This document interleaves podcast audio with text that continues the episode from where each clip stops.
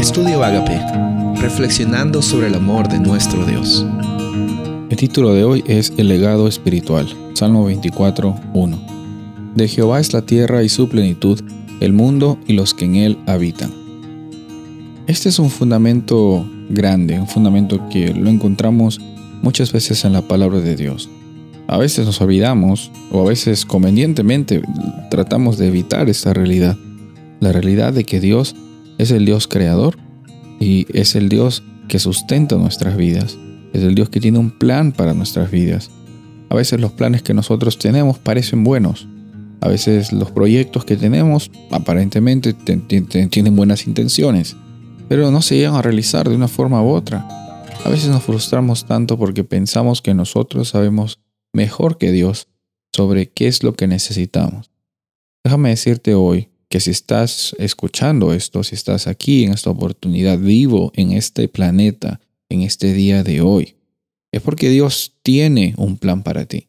Él no crea personas sin planes. Él no crea personas simplemente porque le sobró ingredientes.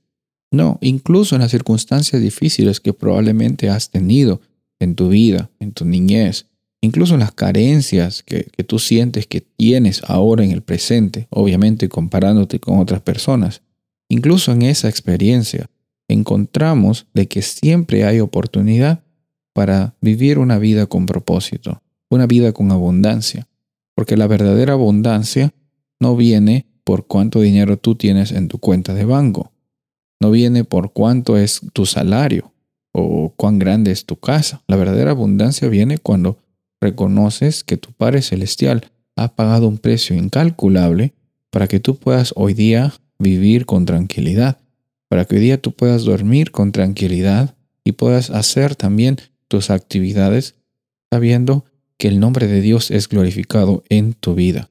Por tu vida es que muchas personas llegan a conocer a Jesús, llegan a conocer que la esperanza eh, que tenemos en este planeta Tierra no es en ser mejores que otras personas, no es ser en, acumular y hacer las cosas bien en un nivel conductual, sino desde lo más profundo de nuestro ser.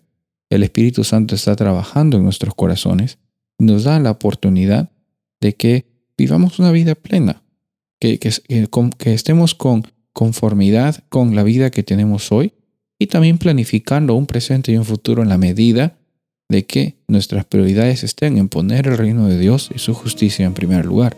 Cuando ponemos eso, en, perspectiva. Nuestra vida ya no llega a ser como una máquina que tenemos que producir y producir y hacer y hacer. No, es una vida que tiene momentos en que hay que trabajar, tiene momentos en que hay que descansar, tiene momentos en que hay que conectar con personas, hay momentos también de, de estar solos, pero en todo momento tenemos propósito, en todo momento está Dios en nuestros corazones. Soy el pastor Rubén Casabona y deseo que tengas un día bendecido.